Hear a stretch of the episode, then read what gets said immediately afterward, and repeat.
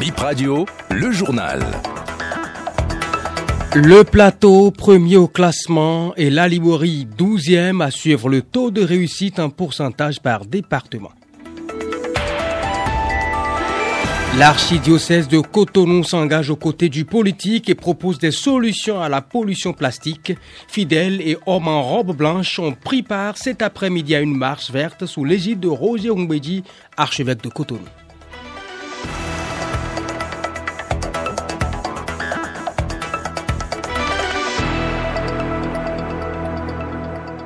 Bonsoir à toutes et à tous et bienvenue dans ce nouveau point de l'actualité. 81,29%, c'est le taux de réussite des candidats au CEP 2023 au plan national.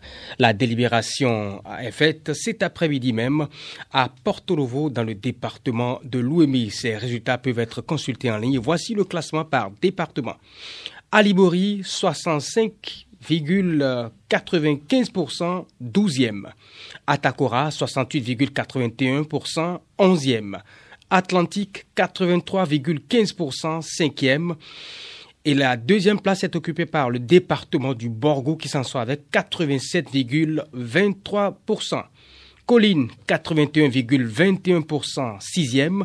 Koufo 79,72%, 9e. Donga 86,23%, 4e. Et le littoral s'en sort avec 86,91%, 3e. Mono 80,31%, 7e. Ouémé 79,96%, 8e. Le plateau 88,94% occupe le premier rang, donc premier au plan national. Et euh, le département du Zou est dixième avec 77,97% du taux de réussite. Fidèles de l'Église catholique et prêtres dans les rues de Cotonou cet après-midi, initiative de l'archidiocèse de Cotonou. Elle s'inscrit dans le programme Église verte qui promeut des solutions contre la pollution plastique. Démarrée à la place de l'Étoile Rouge, la marche a échoué à la paroisse Saint-Michel de Cotonou. Plusieurs autorités politico-administratives et représentants d'organisations et institutions internationales se sont jointes à la marche aux côtés de l'archevêque de Cotonou, Monseigneur Roger Rongwedi, que je vous invite à suivre au micro de Il y a quelques années seulement, ici même, sur notre terre béninoise, le pape Benoît XVI exhortait l'Église en Afrique à encourager les gouvernants à protéger les biens fondamentaux que sont la terre et l'eau pour la vie humaine des générations présentes et futures. Dans le programme Église verte de notre archidiocèse, est une réponse à ces différents appels auxquels nous manifestons une attention toujours plus soutenue. Aujourd'hui, et plus que jamais, les hommes et les femmes de notre temps sont appelés à prendre pleinement conscience de leurs mauvais comportements qui sont à la base de la destruction de l'écosystème, un bien divin, et de la pollution de l'environnement, notre patrimoine commun. Notre marche verte de cet après-midi revêt alors toute son opportunité, en ce sens qu'elle constitue une forte sensibilisation aux conséquences néfastes et durables de ces plastiques dénudés de toute forme de charité.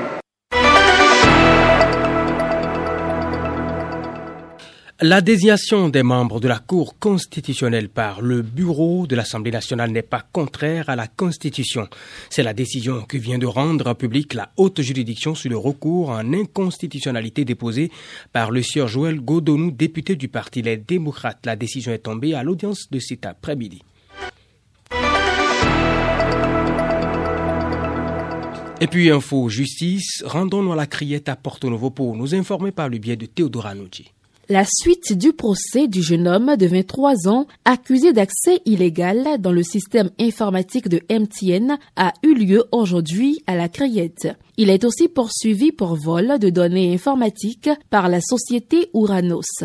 La Cour a abandonné les charges d'accès et maintien illégal dans un système informatique contre lui. Il a néanmoins été déclaré coupable de vol de données informatiques et condamné à cinq ans de prison, dont trois ans ferme et un million de francs CFA d'amende. Il doit également payer 16 millions de francs CFA pour les préjudices subis par l'entreprise victime Uranos, une société dans une position de sous-traitance avec MTN Bena. Trois hommes poursuivis pour cession de cannabis ont été jugés ce jeudi à la Criette. La Cour a relâché l'un d'entre eux au bénéfice du doute. Les deux autres ont été condamnés à trois ans de prison ferme et 500 000 francs d'amende pour cession de cannabis. Au tribunal de Cotonou, pour une affaire de location-vente de camions, un jeune chauffeur traduit le propriétaire du camion en justice. Il lui reproche d'avoir rompu le contrat de manière unilatérale. Selon le contrat, durant cinq ans, le chauffeur devait payer 24 millions par tranche. Au terme de ces cinq années, le camion lui reviendrait définitivement. Devant le juge ce mardi 27 juin, le plaignant a déclaré avoir conduit le camion pendant trois années quand le propriétaire lui a retiré le véhicule sans son accord, alors que le contrat était encore en cours. Le propriétaire bat en brèche ses propos et affirme que le chauffeur devait payer 100 000 francs par semaine pendant 60 mois le chauffeur n'aurait payé que 9 millions pendant deux ans. Les termes du contrat n'étaient pas respectés dans la troisième année. C'est ainsi qu'il a décidé de récupérer son véhicule. Le ministère public a qualifié l'affaire de dossier mal constitué entre les deux parties et demande une relâche pure et simple du prévenu. Le juge a mis le dossier en délibéré. Il est 19h passé de 7 minutes. Mesdames et messieurs, ainsi prend fin BIP Info 19h. Merci de votre attention.